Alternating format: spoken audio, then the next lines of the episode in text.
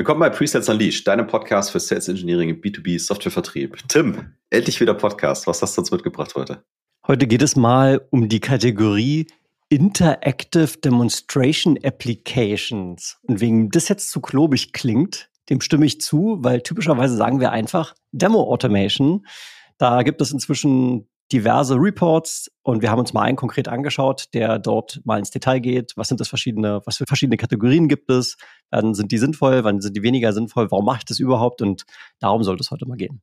Also es wird wieder hochwissenschaftlich heute, ich merke schon und äh, damit ganz viel Spaß mit der heutigen Folge.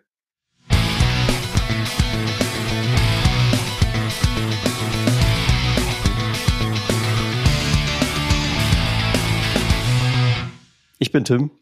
Ich bin Jan. Als Presales-Experten mit mehr als 25 Jahren Erfahrung helfen wir SaaS und IT-Unternehmen, ihre Presales-Performance zu entfesseln. Yes, und das machen wir, damit du höhere Win-Rates kriegst, deine Kunden begeisterst und vor allem auch mehr Spaß in deiner Rolle hast. So, hier bei mir im Vorbereitungsskript, da steht unvorbereitete Frage. Ich habe aber gar keine für dich. Ja, aber ey, guck mal, wir nehmen, glaube ich, seit äh, fünf Wochen oder sechs Wochen nehmen wir mal wieder einen Podcast auf, damit wir nächsten Dienstag auch was äh, releasen können, weil es war ja Weihnachten und Neujahr und Urlaub und schlechte Internetverbindung und so weiter. Und äh, was ja wirklich sehr schön ist, wir haben in der Zwischenzeit ja unser erstes Discovery Dojo gestartet. Wir hatten schon die ersten zwei Sessions, wir haben so fucking unglaublich viel äh, gelernt, das, das, das überwältigt mich und äh, noch viel mehr überwältigt mich, äh, also wie das so gut funktioniert hat eigentlich. Ne? Also es war ja für uns auch, wir gehen da rein, wir haben viele Dinge vorbereitet, uns ganz viele Dinge ausgedacht, äh, keiner weiß, ob das irgendwie funktioniert. Und äh, ich muss sagen, ich bin relativ, äh, relativ begeistert äh, von unserer Gruppe, von den Leuten, die wir da haben, die mitmachen. Und wie viele Dinge schon auf eine gute Resonanz stoßen, wie ich finde. Und äh, ja, und das ist meine unvorbereitete Frage an dich. Wie empfindest du denn darüber? Gott, jetzt muss ich mich erstmal auf die Couch legen beim Psychologen, ja. ja du hast ja eine. ich habe ich hab sogar eine, genau. Dann hört man mich aber nicht mehr, wenn ich mich da jetzt drauf lege.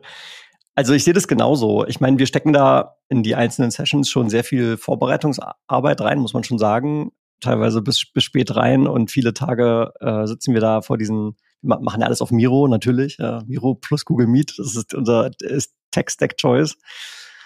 Und da denkt man sich natürlich gewisse Dinge aus. Und umso schöner ist es dann, wenn die ganze Mühe und die Gedanken, die man sich vorher gemacht hat, wenn das dann in etwas fruchtet, was offensichtlich auch äh, eine Resonanz erzeugt. Und die vor allen Dingen, und ich meine, darum geht es ja am Ende, die die Leute in die Reflexion bringt, die vielleicht über bestimmte Dinge ein Bewusstsein schafft, was vorher noch nicht da war, oder eben auch ganz konkrete Fähigkeiten auf- oder ausbaut, wo man halt noch was lernen konnte. Ja, und das ist ja auch im Prinzip das Ziel dahinter. Und ich meine, es fühlt sich nach wie vor natürlich immer noch nach, wie sagt man im Englischen so schön, it's, it's still day one, ganz klar. Wir haben, glaube ich, in jeder Session 10, 15 Punkte mitgeschrieben, wo wir wissen, okay, beim nächsten Mal würden wir das jetzt wahrscheinlich schon anders machen, was nicht heißt, dass das nicht schon gut war, aber es geht auf jeden Fall noch was nach vorne.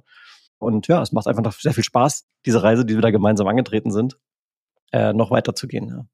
Ja, und das Schöne ist ja, was du gerade sagst, also wir lernen ja auch massiv viel. Ne? Also da sind ja äh, Menschen dabei, die haben äh, in, in Summe ja teilweise Jahrhunderte an Erfahrung sozusagen, ja, stimmt, die, die, die, die kombiniert mitbringen, also viel mehr als wir beide zusammen haben.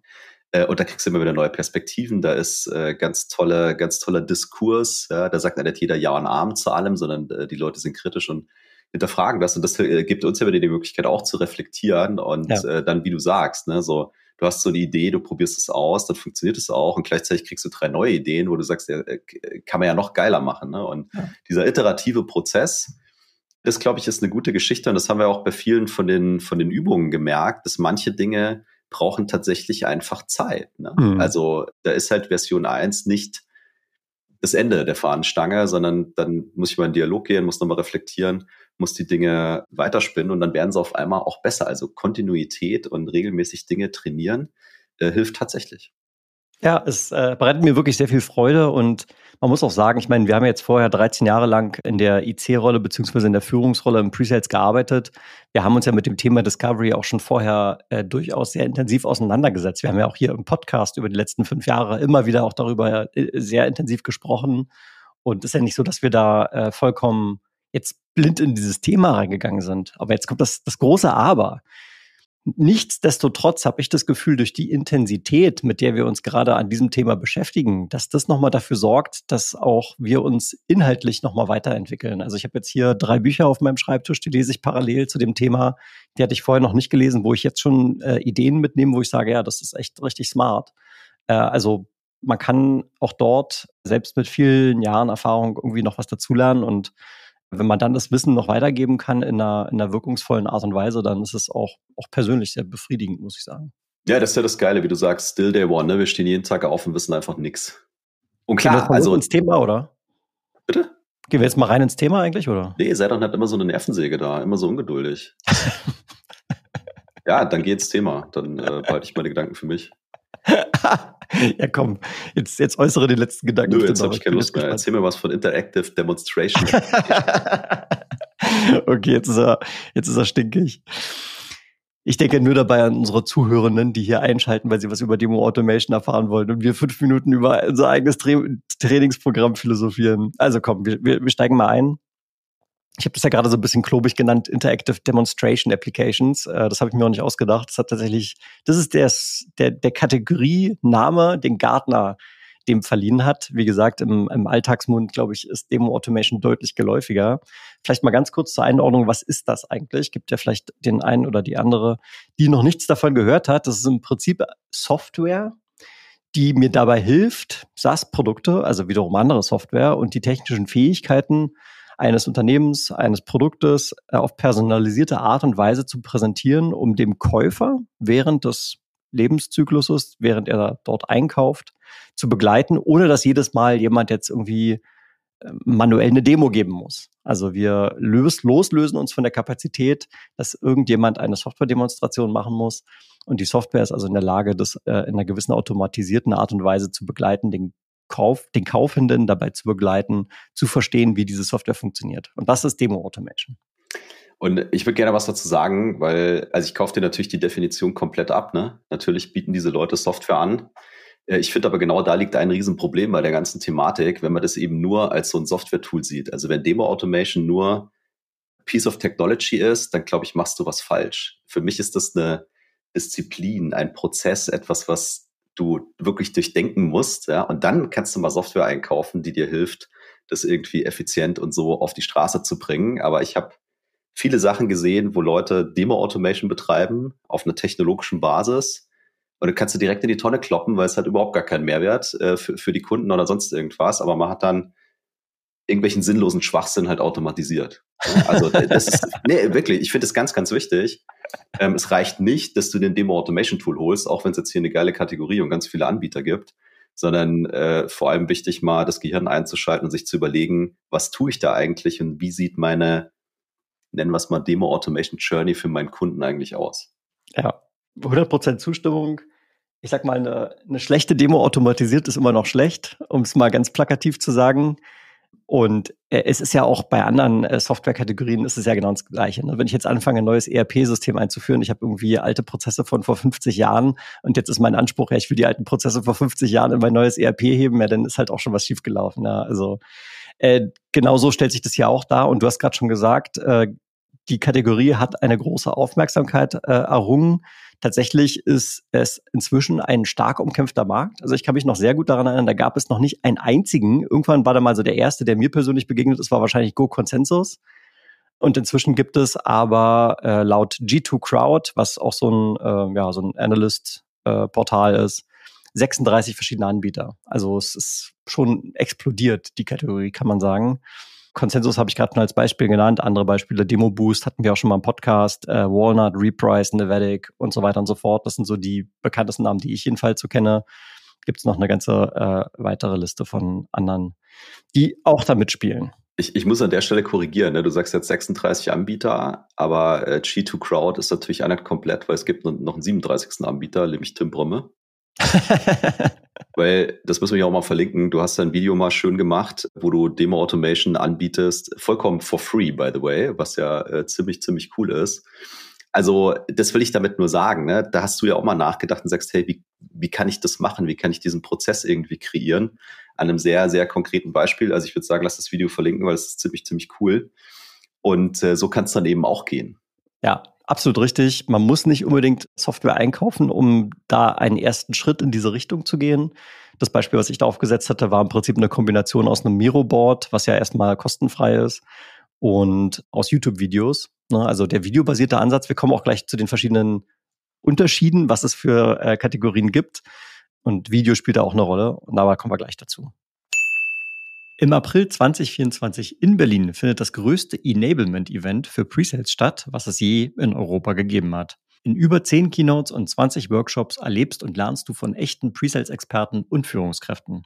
Dabei sind schon Teams von SAP, Salesforce, HubSpot, Miro, Cooper, Splunk und viel mehr.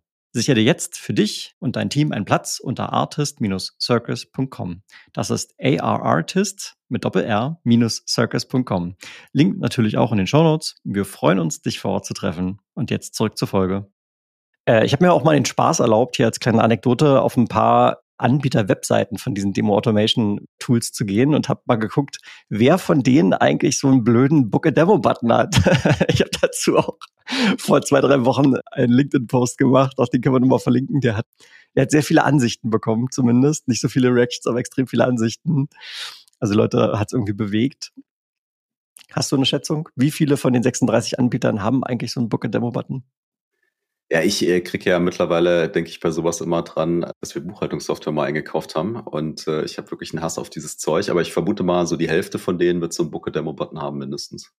Ja, also äh, ich habe fairerweise, tatsächlich war ich nicht auf allen 36 Webseiten und habe wirklich nachgezählt, aber ich kann dir auf jeden Fall sagen, die Antwort ist eben nicht null. Das hast du jetzt auch schon vorweggenommen. Äh, wobei du ja annehmen würdest, oder meine Annahme war jedenfalls, wenn ich Demo-Automation-Software verkaufe, dann steige ich doch meinen eigenen Buyer Journey für meine eigene Software vielleicht auch über eine Demo Automation ein äh, oder steige darüber ein, statt jetzt äh, tatsächlich wieder einen Book a Demo Button zu haben, weil das ist ja im Prinzip genau das, wovon wir weg wollen. Also fand ich irgendwie eine witzige Beobachtung.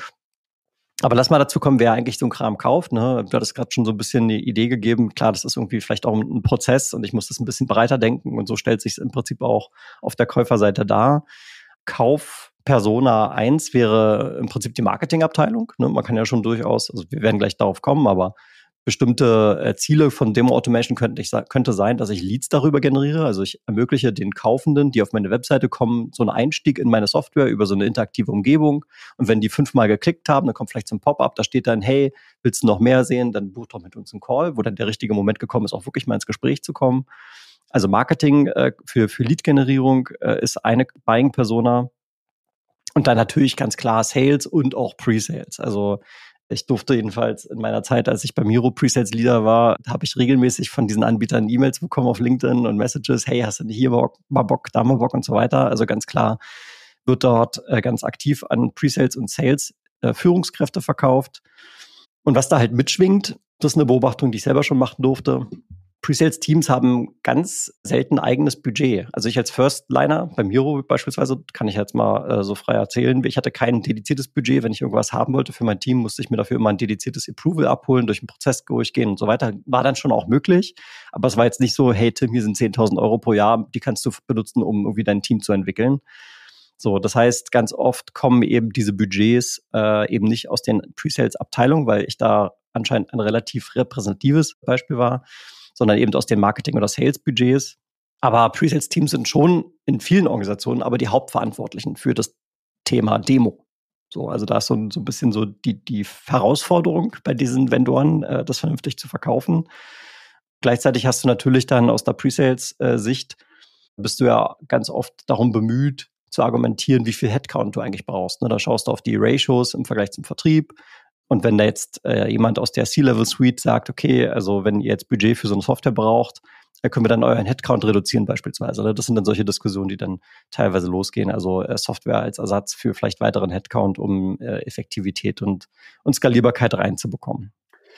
Was man ergänzen könnte, glaube ich, ist äh, Sales Ops oder Pre-Sales Ops, sofern es so eine Abteilung in deiner Company schon gibt. Weil das, also ich meine, ich war ja bei einer großen Company zuletzt auch mit SAP und da gab's das und da hatte natürlich irgendwie jedes Presales-Team ein Interesse an sowas. Und die Presales-Ops-Leute, die haben das dann quasi global zusammengezogen. Ne? Die, da, da wurde das dann zu einem wichtigen Thema erklärt. Und dann lief das da. Und du hast ja vorhin gesagt, 36 Anbieter. Ja, welcher ist denn jetzt der richtige für mich? Also die helfen dann oder haben in unserem Fall geholfen, da mal das Richtige auszuwählen, dass jetzt jeder anfängt, da für sich ein eigenes, ähm, eigenes Ding zu drehen. Das hängt vielleicht auch von der Größe ab. Und ich könnte mir schon noch vorstellen, dass in kleineren Companies äh, Product zumindest mal ein ganz hohes Interesse dran hätte, dass es sowas gibt, weil die ansonsten dauernd in irgendwelche Demos reingezogen werden, obwohl sie eigentlich ein Produkt bauen sollen. Ja, nicht, dass die Budget dafür haben, aber ich glaube, könnte auch eine Interessensgruppe sein. Ja, gute Ergänzung. Und wir können mal ganz kurz äh, ein bisschen in die, die zeitliche Abfolge gehen. Ich habe ja gerade schon gesagt, so als wir angefangen haben, Presales zu machen oder selbst vor fünf Jahren, da gab es diese Kategorie noch gar nicht. Also ganz genau hat G2 Crowd im April 22 zum ersten Mal das als offizielle Kategorie benannt. Bei Gartner war es dann im April 23 soweit. Ähm, die haben unseren Marketing oder Market Guide für Demo Automation äh, herausgebracht. So, und äh, was jetzt ziemlich spannend ist, dass der, dass die Kategorie Demo Automation tatsächlich innerhalb allen neuen Kategorien, wohlgemerkt allen neuen Kategorien, nicht allen Kategorien, aber allen neuen Kategorien in der Periode September 22 bis 23 die meisten Traffic generiert hat auf diesen Analystenplattformen. Äh, da waren solch, also um mal die anderen Beispiele zu nennen, um ein bisschen die Vergleichbarkeit herzustellen. Also API-Plattform war irgendwie so ein Begriff, kenne ich mich jetzt gar nicht mit aus. Data Observability äh, habe ich zugegebenermaßen auch noch nie gehört. Aber das war auch dort bei den neuen Kategorien dabei. Dagegen hat Demo Automation also gewonnen im Sinne des Traffics. Und das dritte, das kennt aber, glaube ich, jeder. Auch generative AI hat äh, eine Kategorie bekommen. Und äh, Demo Automation war aber anscheinend für Einkäufer tatsächlich der wichtigere Begriff.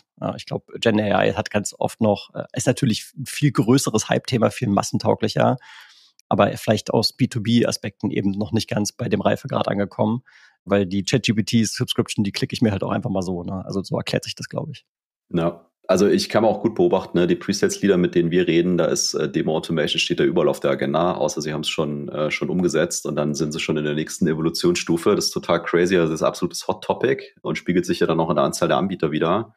Und ein Hintergrund ist ja eben das, was du eben auch angesprochen hast, so mit dem Headcount. Ne? Headcounts sind limitiert, ja, du hattest vielleicht auch Layoffs. Ja? So, jetzt äh, suche ich nach neuen Möglichkeiten, wie kann ich ja vielleicht Effizienz oder was auch immer reinbringen. Und deswegen ist es so ein krasses Hype-Thema. Jo. So, und jetzt, was wir jetzt für diese Folge vorbereitet haben, ich habe im Prinzip mal, das verlinken wir auch, es gibt äh, so einen Report von einem guten alten Bekannten. Ja, ich vielleicht kennt ihn der eine oder der andere, der James Cakes. Ja, hat vor, ach korrigiere mich, drei Jahren, oder vielleicht ist es schon vier Jahre her, das Presales Collective mal gegründet, also diese große primär amerikanisch geprägte Presales Community. Inzwischen ist der James gar nicht mehr dabei. Die haben den Exit gemacht und er ist jetzt Chief Solutions Officer bei einer Demo Automation Bude wohlgemerkt. Bevor er das bekannt gegeben hat, hat er aber so einen Report mal hier verfasst. The State of Demo Automation in 2024 von GTM Shift. Wie gesagt, Verlinkung ist in den Show Notes. Und äh, ja, wir haben uns diesen Report durchgelesen und ich fand, der hat einen sehr guten Überblick gegeben und deswegen äh, haben wir den mal hier im Prinzip mal zusammengefasst für Menschen, die lesefaul sind. Ja, du bist ja auch immer so freundlich, ne? Also gelesen hast nur du den Report. Ich habe den nicht gelesen. Äh, du hast auch die ganze Folge heute vorbereitet. Finde ich äußerst angenehm. Und äh, ich gebe einfach meinen Senf dazu. Ja, genau. Und so habe ich das übrigens auch gemacht. Ne? Also ich gebe jetzt auch nicht nur stumpf wieder, was dort drin steht, zum großen Teil schon, aber hier und da war ich auch mal anderer Meinung oder habe ein Fragezeichen dran gehabt, da können wir dann mal reingehen. Aber äh, lass uns noch mal ganz kurz, noch mal ganz kurz schauen, warum eigentlich Demo Automation, können wir kurz mal abreißen. Ein bekannter Stat ist ja so, wie viel Zeit verbringen eigentlich Kunden mit den Vendoren? So, und am Ende steht in, in dieser Gartner-Studie drin, 17 Prozent der Zeit verbringen Kaufende in einem B2B-Setting, wenn sie innerhalb eines Einkaufsprozesses sind, 17 Prozent der Zeit mit Vendoren. So, das darfst du dann nochmal durch drei teilen, wenn es mehr, mehr als einer ist. Also äh, die Krux ist sehr wenig äh, und sehr viel wird Online-Recherche betrieben. Also 27 Prozent ist tatsächlich der größte Block innerhalb der Aktivitäten und dieser Block ist Online-Recherche.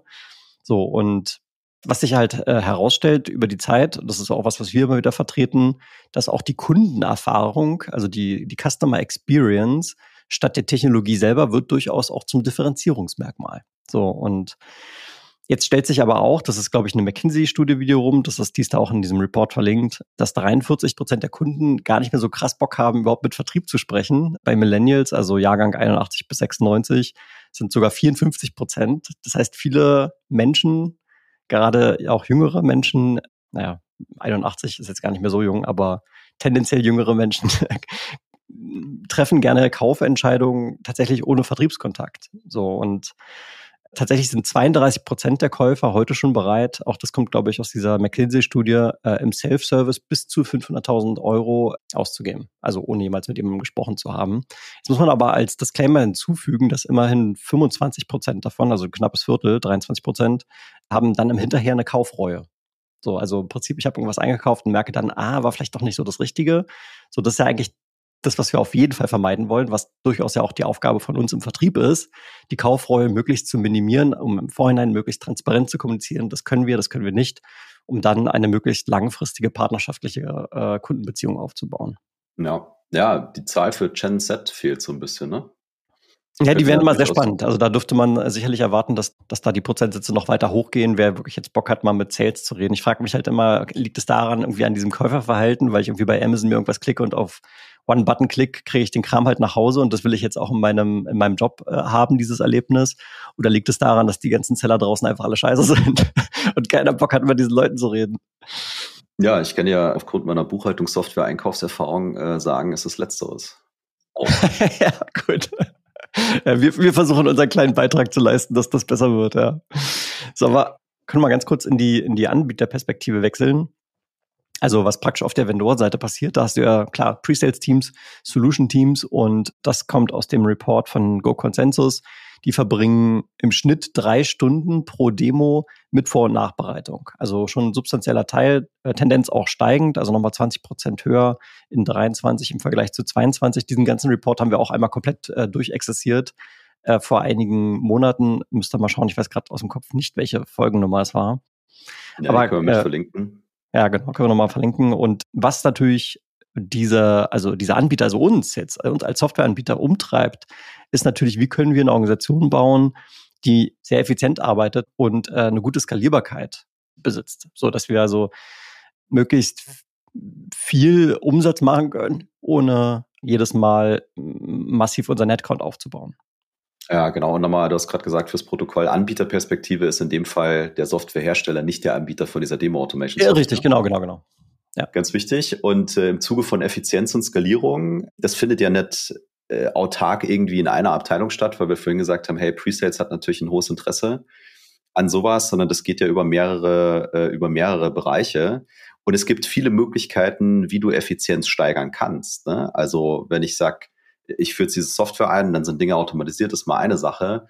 Aber wenn ich zum Beispiel heute vielleicht ein sehr komplexes Produkt habe und Demos ausschließlich von einer Presets-Abteilung gemacht werden oder von irgendwelchen Produktmanagern, weil die das Ding halt irgendwie am besten verstehen, dann kann ich künftig ja, wenn ich sowas eingeführt habe, auch Education anderer Rollen zum Beispiel betreiben und sagen, hey, ich baue hier was zusammen, was auch ein Vertrieb oder ein SDA irgendwie vorne schon sehr einfach verwenden kann, was heute nicht möglich ist, weil warum auch immer. Also ich kann ja in viele Richtungen denken, wie ich dann diesen, diese Automatismen oder was auch immer, Recordings dann hinterher sinnvoll nutzen kann und damit dann auf Effizienz und Skalierung einzahlt. Also es ist für mich nicht nur, wir automatisieren irgendein Gedöns, sondern das kann man auch noch, äh, finde ich, weiterdenken. Ja, genau. Und, und vielleicht zu guter Letzt können wir noch mal schauen, welche, ja, welche Messzahlen, Kennzahlen, KPIs werden dabei oft herangezogen. Äh, Im Englischen sagt man immer so Leading und Lagging Indicators zu Deutsch Frühindikatoren und nachlaufende Indikatoren. Und Frühindikatoren sind sowas zum Beispiel, wie ich gerade schon genannt habe, ne, die Vorbereitungszeit für Demos, Anzahl der Kundenmeetings, sowas wie der ACV, also Annual Contract Value, bei einem Multi-Product-Setup, äh, wo ich vielleicht noch Up- und Cross-Sell-Möglichkeiten habe. Wie viel Abhängigkeit habe ich von solchen Demo-Ressourcen, Reduzierung der unqualifizierten Pipeline oder MQL, also Marketing Qualified Leads Conversions? Das sind so Indikatoren, die potenziell mit Demo Automation Software eben beeinflusst werden können, nachlaufende Indikatoren, klar, dann am Ende Winrates, Vertriebszykluslänge, auch die Kundenerfahrung haben wir gerade schon drüber kurz gesprochen oder eben auch der Grad der Komplexität bei Proof of Concepts oder Trials. Das sind dann die äh, Faktoren, die sich im äh, Nachhinein hoffentlich positiv verändern durch die Einführung einer Demo Automation eines Programms, nenne ich es mal, ja, oder jetzt damit die ja, Software ja. allein zu Und äh, genau, ich finde nämlich an den KPIs, vor allem an den nachlaufenden, kannst du halt ganz gut sehen, es wird nicht reichen, einfach nur Tech einzuführen. Wenn du das Thema nicht durchdenkst, gerade in Richtung Custom Experience äh, und so weiter, dann kannst du auch direkt bleiben lassen. So, und jetzt steigen wir mal ein. Wie gesagt, hier zu einem großen Teil auch einfach wiedergegeben, was in diesem Report drin ist. Der ist irgendwie 20 Seiten lang. Äh, wir haben das hier mal kondensiert. Und ein großer Teil dieses Reports ist eben mal zu sortieren, was für Typen von Demo Automation gibt es eigentlich. Und konkret haben die dort vier unterschiedliche Arten von Demo Automation identifiziert und die gehen wir jetzt einfach mal durch. Und das erste, tatsächlich auch das Trivialste, ich habe es schon einmal kurz gesagt, nämlich der Ansatz über Video. Das heißt, du hast Mikrovideos, die muss natürlich äh, mal jemand aufgenommen haben, kombiniert vielleicht mit irgendwelchen Fragebögen, wo du dann über so ein Menü einsteigst, welche Buying-Persona bin ich eigentlich, was sind die Top drei Probleme, du kreuzt überall das so an und je nachdem, was du dann ausgewählt hast in so einem Formular und dann auf OK klickst, kriegst du dann mal Anschluss die Mikro-Videoserie ausgespielt, die für dich am besten passt. Ne? Das heißt, im Hintergrund gibt es vielleicht irgendwie 200 Stück da nochmal Referenz auf den Podcast, der, den wir hier Anfang äh, Januar rausgebracht haben mit dem Thorsten Rusch, weil der hat das mit seinem Team auch genauso gemacht. Die haben 180 Videos im Hintergrund. Natürlich guckt sich niemand 180 Videos am Stück an. Nein, da wählst du vorher aus, wer bist du, was machst du, was äh, ist dir wichtig und dann kriegst du eben die fünf ausgespielt, die für dich jetzt am relevantesten sind. Und äh, somit erklärt sich auch, wann diese Form von Demo Automation am sinnvollsten ist, nämlich relativ früh im Vertriebszyklus oder tendenziell vielleicht bei Bestandskunden, wenn es über die Expansion geht. Also äh, klar, Profiteure sind hier vielleicht solche BDR-Teams, natürlich AES, SEs, aber eben auch Customer Success. Äh, weil einem Bestandskunden, der vielleicht interessiert ist an einem Modul-Upgrade, dem kann ich sowas auch mal schicken. Ja, und neben dem Sales kannst du natürlich auch so Standardsachen, die sich einfach krass oft wiederholen. Also ich kann mich erinnern bei SAP Outlook Integration. Mhm. Fünfmal die Woche fünfmal die Woche Outlook Integration. Immer, also wirklich immer das Gleiche. Der gleiche Talktrack, der gleiche Clickstream, alles. Das einmal ein geiles Video bauen und wenn der nächste eh kommt und sagt, könntest du mal dem Kunden Demo Automation zu, nee. Ja. ja. ja. Da ist Video, ne? Also auch für die Bestandskunden und vielleicht, ja, hast du auch aufgeschrieben, ne? Customer Success. Kannst du hier den Leuten wirklich was sehr, sehr Gutes tun, weil es vollkommen ausreichend in so einem Fall so ein Video zu scheren. Ja. So, jetzt ähm, hat hier dieser Report geschrieben vom James dann auch immer noch so Pro und Contra aufgeschrieben, je nachdem, was wir uns jetzt anschauen. Wie gesagt, innerhalb der Video-Unterkategorie waren jetzt die Pro-Argumente, also Self-Service für den Kunden. Klar, äh, sich irgendwie ein Thema anzunähern, ist mit Video natürlich ziemlich einfach. Hilft insbesondere bei transaktionalerem Vertrieb eben effizienter zu werden. Vielleicht kann ich mir dann eben äh, das Meeting sparen, wo ich eine halbe Stunde Demo gebe, weil der Kunde schon fast alles gesehen hat. Wir können direkt über Commercials sprechen kann eben auch dabei helfen, weitere Ansprechpartner zu aktivieren. Also das äh, finde ich ganz interessant. Das habe ich bei Go Consensus mal gesehen. Wenn du dann dir die Sachen anguckst, dann hast du sofort innerhalb der Oberfläche auch die Möglichkeit, das eben an Kollegen oder sowas weiterzuspielen. Das Schöne auf der, auf der Vendor-Seite von der Demo Automation Software ist dann, dass du siehst, okay, wurde das weitergeleitet? Beziehungsweise sorry, von dem Vendor, der also Demo Automation einsetzt, der kann dann sehen, okay, wurde das intern bei meinem Kunden weitergeleitet, an wen wurde das weitergeleitet, hat die Person sich das auch angeguckt und so kannst du dir natürlich auch Stakeholder weiter erschließen. Auf der Kontraseite, auch das durfte ich selber schon am eigenen Leib verspüren. Wir haben nämlich bei Seismic haben wir auch mal mit so was angefangen. Vor drei Jahren habe ich mal so ein kleines Projekt geleitet, da haben wir mal so 20 Videos aufgenommen ne, zu den wichtigsten Use Cases. Und da war relativ schnell dann das Thema, okay, die GUI hat sich schon wieder verändert. Äh, wir haben die GUI überarbeitet. Das war irgendwie so ein paar Monate, nachdem wir diese Videos aufgenommen haben. Also du musst diese Bibliothek eigentlich immer aktuell halten, wenn du ein Video aufnimmst. Das ist natürlich äh, aufwendig, je nachdem, wie viel Veränderung deine Software so hat moderne SaaS-Companies, habe ich zuletzt auch schon mal bei, bei Miro äh, aus dem Nähkästchen geplaudert, da hatten wir so einen Product News Channel, da waren im Prinzip ab, am Tag kamen da zehn neue Nachrichten rein. Ja, dieses Feature wieder neu, dieses Feature neu, dieses Feature neu. So, also äh, ich glaube, in modernen SaaS-Firmen hast du dann so eine krass hohe Frequenz, dass das hier echt ein Problem ist, wenn du mit Video arbeitest. Insbesondere, wenn diese Veränderungen auch deine GUI verändern. Klar, bestimmte Use Cases bleiben dann auch erstmal gleich. So, klar, ein Video ist natürlich auch kein ein Ersatz für menschliche Interaktionen. Das Kontra zum Beispiel finde ich so ein bisschen schwierig einzuordnen, weil das gilt eigentlich für alles, was jetzt noch kommt. Also das gilt nicht nur für Video. Und natürlich, äh, das ist sicherlich eine Challenge bei dem Thema Video, äh, dass die Qualität der Videos entscheidend ist, ob das cool rüberkommt. Ne? Also die Produktionsqualität. Habe ich einen guten Sound? Habe ich ein gutes Licht? Blende ich die Person, die da spricht, mit ein? Blende ich die nicht mit ein? Wenn ich sie mit einblende, hat die einen interessanten Hintergrund oder schneide ich das irgendwie aus? Ist die Auflösung schön so? Also je nachdem, wie groß dann vielleicht auch das Team ist, was diese Videos zusammenschneidet, kann das auch mal dazu führen, dass es vielleicht inkonsistent ist. Ne? Vielleicht machen manche Leute einen guten Job, andere Leute einen schlechteren Job, je nachdem, wie vielleicht auch die Schneidefähigkeiten sind und so weiter. Also je nachdem, wie professionell ich das organisiere, kann also die Videoqualität dann auch dazu führen, dass es so ein bisschen nee, wird. Ja, und unabhängig davon äh, gilt das natürlich auch für die inhaltliche Qualität. Wenn das unabgestimmt passiert, dann hast du da vielleicht auch große Inkonsistenzen drin. Und ich bin bei dir. Ich meine, dass Dinge aktuell gehalten werden müssen und dass das kein 100% Ersatz für Menschen ist, das würde ich sagen, gilt sowieso für alles. was hier noch kommt. Ja. Kommen wir zur zweiten Kategorie hier und das äh, wurde hier gelabelt, also Product Tour Software. Wie funktioniert das? Also eben nicht ganz explizit über so ein Pixel Recording, sondern im Prinzip über einen sogenannten Frontend-Klon. Äh, du und ich, wir hatten das auch schon mal ausprobiert. Äh, wir hatten mal mit einem Anbieter gesprochen.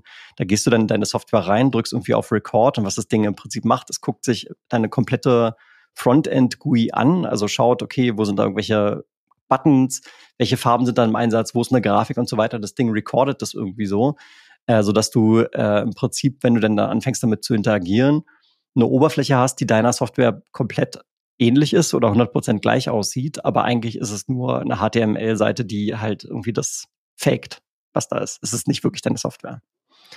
Klar, du kannst ja bestimmte ähm, Textfelder kannst du editieren im Nachhinein, du kannst die Zahlen editieren, du kannst dann Bilder einfügen oder vielleicht auch so Blur-Effekte, habe ich auch gesehen, als ich so ein bisschen rumgesurft habe hier in der Recherche, wo dann einfach der Fokus dahin gelenkt wird, wo es äh, sein soll. Aber halt, es ist ein kompletter Fake, es ist nicht die Software, aber es ist eben doch kein Video, sondern das ist schon interaktiv wie so eine Webseite. So. Auch hier sagen sie jetzt klar, insbesondere früh im Vertriebszyklus, für Customer Success weniger geeignet, weil es eben nur um die ersten paar Klicks geht. Also klar, damit holst du jetzt Bestandskunden nicht mehr ab. Und so wird starker Fokus auf eher Marketing und BDR-Teams, also Lead Generation.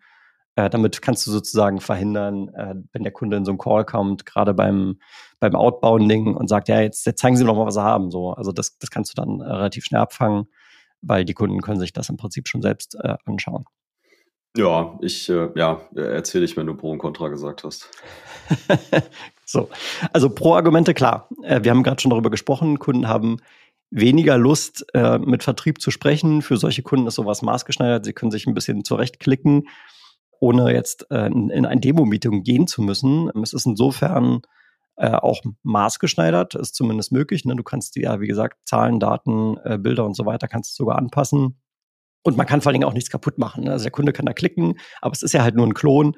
Das heißt, man kann den Kunden auf die Software loslassen, aber es besteht nicht die Gefahr, dass das was eben kaputt geht und ist somit äh, im Prinzip auch, naja, ich sag mal so, relativ hürdenlos. Ne? Also man kann es relativ einfach gestalten und gibt dann eben einen Vorgeschmack auf das Produkt. Contra wiederum ja, es ist halt keine Live-Umgebung, finde ich kein besonders überzeugendes Kontraargument, weil das gilt für alles, äh, was, was jetzt hier noch kommt, außer die letzte Kategorie, da geht es tatsächlich auch um Live-Umgebung, aber das ist ja genau der Punkt, dass, dass wir hier irgendwo eine Möglichkeit schaffen, ohne komplett Zugang auf unser Produkt zu geben, dem Kunden die Möglichkeit geben, was anzugucken. Darum finde ich keine Live-Umgebung, finde ich kein gutes Kontraargument. Was ich wiederum verstehen kann, äh, ja, der Mehrwert zu kommunizieren. Klar, äh, wenn ich einfach den Kunden loslasse auf so einen so Mockup-Klon, sind natürlich erstmal die, die Möglichkeiten begrenzt. Da stellt sich natürlich ein bisschen die Frage, geht es jetzt irgendwie darum, noch mehr zu zeigen oder vielleicht eher das Richtige und dazu gezielten Talktrack abzuliefern? Und ich weiß nicht, ob dem Ding, ob das Ding überhaupt dem, mehr, dem Anspruch gerecht werden kann, dass dort Mehrwert kommuniziert wird oder ob es nicht vielleicht erstmal so ein so ein erstes so Look and Feel. So, zeigen Sie mir doch mal kurz Ihre Software. So, da, ja, okay, hier hast du sie mal gesehen. Da geht es ja vielleicht gar nicht so stark um Mehrwert, von daher äh, auch das Kontraargument kann man, kann man äh, angreifen. Und es ist aufwendig zu betreiben, angeblich, weil nicht skalierbar. Den Punkt habe ich ehrlich gesagt nicht verstanden, habe ich auch jetzt hier so angemerkt. Äh, ich wüsste nicht, warum das nicht äh, skalierbar sein soll, weil das ist ja auch genau die Idee dahinter. Also das Kontraargument kann ich aus diesem Report nicht nachvollziehen. Ja, wenn ich es einmal recorded habe äh, und dann 100 Leute benutzen das und müssen das selber alles vorbereiten und also das skaliert für mich schon, wenn du es vernünftig aufsetzt. Ja. Äh, und zu den anderen Punkten, wenn ich das richtig weiß oder verstanden habe, dann kannst du ja nicht nur Screen Recordings machen, sondern kannst wie so eine wie so eine Guidance auch mit reingeben, dass da so mhm. Sprechblasen oder so kommen. Ja, ne? ja, ja, ja. So damit kann ich zum einen so ein interaktives Erlebnis ja gestalten und je nachdem, was ich in diese Blasen oder in diese Bobbles dann da reinschreibe, kann ich natürlich auch Mehrwert kommunizieren. Und dann bin ich wieder bei dem Punkt, was automatisiere ich da eigentlich? Klicken Sie hier, klicken Sie da, klicken Sie so und dann haben Sie eine Rechnung erstellt in Ihrem Buchhaltungsprogramm. Okay. Oder versuche ich eben auf Personas und Use Cases und so weiter einzugehen. Und das ist vielleicht auch der Punkt, wo sich Customer Success durchaus zunutze machen könnte, weil du dann damit solche How-To-Dinger bauen könntest. Mhm. Äh, wenn du es nicht vielleicht eh schon in deiner Software so als äh, Hilfe mit drin hast. Ne? Also, da gibt es ja auch eine eigene Software dazu. Aber wenn das vielleicht nicht der Fall ist, warum auch immer, dann könntest du über so eine Art und Weise schon auch solche How-To-Dinger bauen. Und wenn dann zum hundertsten Mal die Frage kommt, ja, wie aktiviere ich denn die Outlook Integration? hier bitte. Ja. Live und in Farbe, ne? Also, aber muss man gucken, ob das dann, sag ich mal, Kosten-Nutzen irgendwie Sinn ergibt.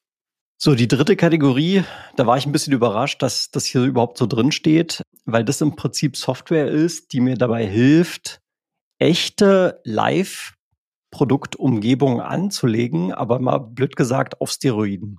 Also die Software unterstützt mich dann in der Hinsicht, dass es automatisch eben eine Demo-Instanz anlegt und diese Demo-Instanz auch schon mit guten Demo-Daten befüllt, die ich wahrscheinlich dann eher auf der Tool-Seite sozusagen vorher schon definiert habe, vielleicht mit irgendwelchen, ich sag mal, Industriestandards oder vielleicht für eine bestimmte für einen bestimmten Kunden schon vordefiniert, wo ich die einfach nur noch da reinhacke und das Ding übernimmt für mich die komplette Konfiguration, die Dateninjektion und so weiter. Und dann habe ich praktisch auf Knopfdruck habe ich dann eine funktionierende Demo-Umgebung natürlich ist, wenn ich dann also das echte Live-Produkt verwende, sind meine Möglichkeiten vielfältiger als bei den anderen Versionen. Und somit eignet sich dann sowas vielleicht auch eher im Mid-Cycle, wo es dann schon eher um konkrete Kundenanforderungen geht und um speziellere Use Cases. Da geht es dann nicht nur mal, können Sie mir mal kurz Ihre Demo zeigen oder Ihre Software zeigen, sondern da geht es dann um ganz konkrete Anforderungen und da ist dann hier eben auch eher der Fokus. Und ich würde sagen, da hätte ich mich auch drüber gefreut, sowas zu haben bei fast allen Unternehmen, wo ich gearbeitet habe äh, für AEs und SEs. So, also wenn ich eine toolgestützte Umgebung habe, in der ich sagen kann, stell, leg mir einen neuen Account an, das ist das Vertical, hier sind die Demo-Daten und das auf Knopfdruck mir ein Ding hinstellt, das hat mir wirklich sehr geholfen in vielen Rollen. Von daher kann ich schon den Mehrwert nachvollziehen. Ich bin nur ein bisschen überrascht, dass das jetzt hier noch unter Demo Automation läuft. Wobei äh, am Ende gibt es auch Sinn, weil es automatisiert einen Teil, den ich vielleicht vorher manuell gemacht habe. Also kann mich gut erinnern, damals bei Kalidos, auch bei Exactly, äh, so Demo-Umgebung vorzubereiten, war echt immer schon aufwendig. Ja. Viele Daten musste man da reinladen, man musste viele Dinge konfigurieren, äh, viele Dinge auch repetitiv, jedes Mal musste man das neu machen, teilweise sind da viele Stunden drauf gegangen. Also das zu automatisieren ergibt sehr viel Sinn. Genau, was sind hier die Vorteile? Ich habe ja gerade schon ein paar aus der eigenen äh, Historie genannt. Also du musst eben, klar, die Demo-Umgebung nicht mehr manuell aufsetzen, du musst vielleicht auch nicht mehr so ein Cleanup machen, vielleicht werden die dann automatisch deprovisioniert, das wiederum spart ja auch Kosten auf so einer Infrastrukturseite ich spare mir eine Menge Zeit beim, beim Demo-Build und ich kann gleichzeitig aber auch eine starke Personalisierung mit reinbringen, weil die Demo-Daten, die dann eben live eingefügt werden, kann ich dann auch vielleicht auch im Nachhinein nochmal manipulieren, kann ich nochmal anpassen, äh, ohne dass ich jetzt äh, dann in die Datenbank manuell eingreifen muss, sondern das macht eben alles diese Software für mich. Also soweit erstmal nachvollziehbar. Der Nachteil von solchen Lösungen, dass du relativ komplizierte Implementierung hast, kann ich gut verstehen, um solche Dateninjektionen zu betreiben musst du schon tief rein äh, dich integrieren. Und das bedeutet aber auch, äh, wenn wir an unserer Software irgendwas verändern, neue Features hinzukommen, musst du jedes Mal auch eben an der Demo Automation Software drehen, damit es dann weiterhin produktiv bleibt. Das heißt, der Wartungsaufwand ist relativ hoch.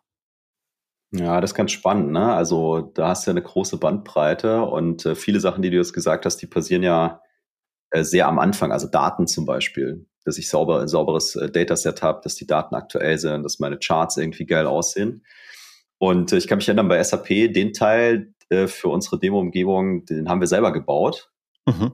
Äh, und den musstest du auch selten anpassen, weil natürlich äh, du da einen vollen Zugriff auf alles hattest, auch auf die Datenbankebene zum Beispiel.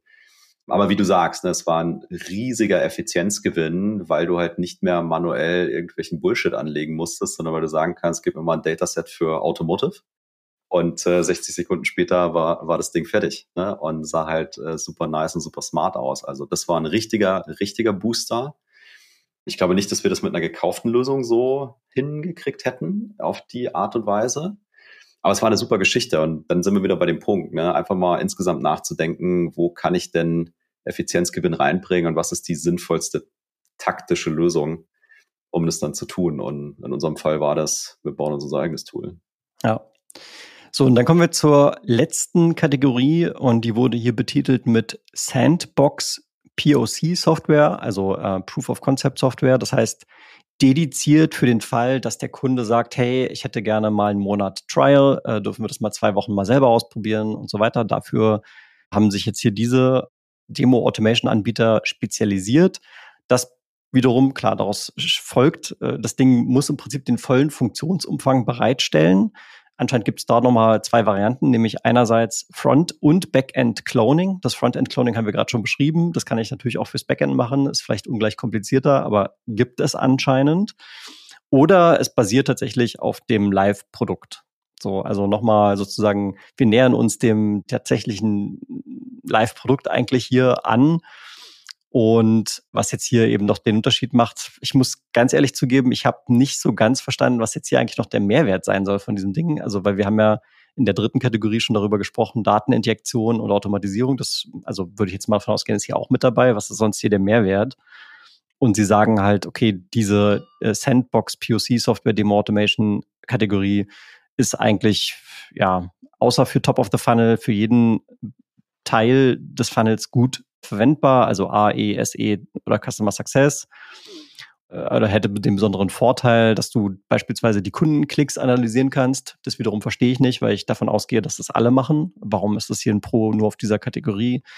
Das verstehe ich nicht ganz. Du kannst die Umgebung mit dem Kunden natürlich dann teilen. Ja, auch das ist ja die Idee hinter ganzen Automation. Auch dieses Pro-Argument finde ich schwierig nachzuvollziehen. Klar, du kannst es Bestandskunden äh, zur Verfügung stellen. Das, das geht mir ein. Ähm, auch das hatten wir schon bei den anderen Kategorien ein, zwei Mal dabei. So, und ähm, sie nennen wiederum ja auch zwei Nachteile.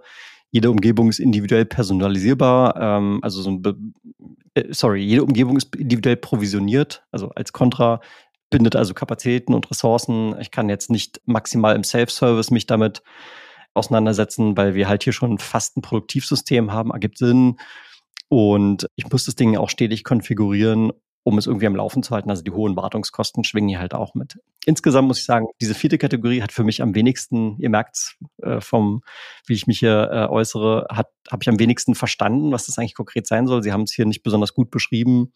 Wenn jemand von euch genau so einen äh, Anbieter hat bei sich, meldet euch gerne mal. Wir sind da sehr interessiert, uns da auch selber ein bisschen weiterzubilden. Vielleicht können wir darüber mal sprechen. Äh, schreibt uns gerne mal eine E-Mail oder auf LinkedIn. Da freuen wir uns sowieso.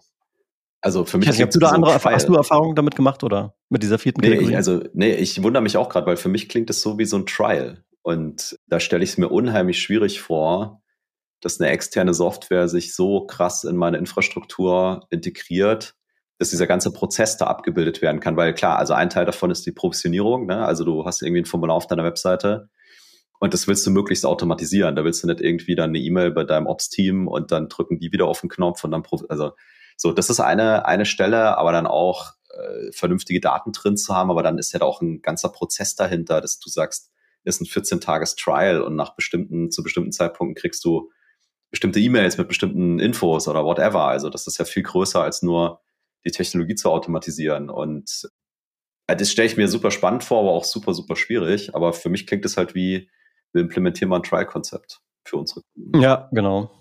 Und hier vielleicht noch eine Ergänzung, das hat jetzt äh, gar nicht was mit dieser letzten Kategorie zu tun, aber ich fand es trotzdem spannend, weil du es jetzt auch gerade gesagt hast. Was mache ich denn, wenn ich dem Kunden jetzt irgendeine Form von Demo-Automation-Umgebung zur Verfügung stelle und vielleicht schon einen laufenden Deal habe? So, das ähm, eröffnet mir natürlich auch Möglichkeiten und hier lieben Gruß an den, an den Robin. Ich weiß nicht, ob er hier reinhört, mit dem hatte ich mich darüber ein bisschen ausgetauscht. Dann habe ich ja die Möglichkeit, auch meine Forecast-Genauigkeit damit tatsächlich noch ein bisschen zu schärfen, weil ich habe dann auf einmal Einsichten darüber, okay, wir haben dem Kunden jetzt ein drei Monate Trial zur Verfügung gestellt. Also wie oft benutzt denn der das eigentlich? Wie viele Leute haben sich dort eingeloggt? Was haben die eigentlich sich konkret angeschaut? Haben die sich auf die Use Cases konzentriert, die wir vorher besprochen haben? Gucken die mal links, gucken die mal rechts, gucken die überhaupt mal rein? Und damit habe ich ja eine Aussage darüber, wie engaged ist eigentlich mein Kunde innerhalb dieser Trial. Und das wiederum ist eine sehr wertvolle Information aus einer vertrieblichen Perspektive, weil ein Kunde, der mit zehn Usern jeden Tag mehrere Stunden in meinem Trial-Account verbringt, da kann ich davon ausgehen, die sind richtig interessiert. Die gucken sich das ernsthaft an, die setzen sich damit auseinander. Da gibt es ein sehr konkretes Kaufvorhaben, weil sonst würde ich diese Zeit nicht investieren. Wohingegen ein anderer Kunde, der sich einmal einloggt für eine halbe Stunde und dann zwei Wochen gar nichts mehr macht, ja, okay, also da ist offensichtlich äh, irgendwas anderes noch im Busch. Also äh, gerade so das Thema so Lead Scoring, Opportunity Scoring, äh, das Einschätzen einer Gewinnwahrscheinlichkeit, da kann Demo Automation auch noch einen riesigen Beitrag leisten. Und das finde ich eine spannende Richtung, in die wir uns dort vertrieblich auch entwickeln können. Ja, und da sind wir wieder beim Thema, dass es halt nicht nur die Automatisierung von Technologie ist, sondern man auch mal ein bisschen nachdenken muss, wenn man das in den Gesamtprozess integriert. So, da du mich ja vorhin abgewürgt hast, über unser Dojo zu reden, fange ich jetzt auch mal damit an, ein bisschen über unser Dojo zu reden, weil wir wissen ja alle, äh, das exzellente Discovery die Basis für deinen Erfolg im B2B-Softwarevertrieb ist. Und die gute Nachricht ist, wir haben es vorhin erzählt, jetzt im Januar ist unser erstes Discovery Dojo gestartet. Das ist quasi das Presales-Training für Discovery Excellence. Und wir sind hoch erfreut, dass äh, die ersten vier Kohorten tatsächlich schon komplett ausgebucht sind. Du kannst dir aber alle Infos holen auf serockstars.com slash discovery. Da stehen alle Informationen inhaltlicher Natur und so weiter, die du wissen musst zum Discovery Dojo. Und wenn du dann Lust hast, mehr zu erfahren oder zu gucken, wie das genau für dich passt und in welche Kohorte du reinkommen kannst, dann buch dir gerne direkt auf der Webseite einen Termin mit uns. Links auch in den Show Notes. Wir freuen uns auf dich. Ja, genau. Und damit kommen wir zum Ende. Demo Automation mal hoffentlich ein bisschen Klarheit in den Nebel gebracht. Und das war somit für dich Pre-Sales Unleashed, dein Podcast für Sales Engineering im B2B Softwarevertrieb mit Jan und Tim. Schön, dass du wieder mit dabei warst. Hinterlass uns gerne fünf Sterne in deiner Podcast-Player-App. Da freuen wir uns sehr drüber. Bis zum nächsten Mal. Ciao, ciao. Bye, bye.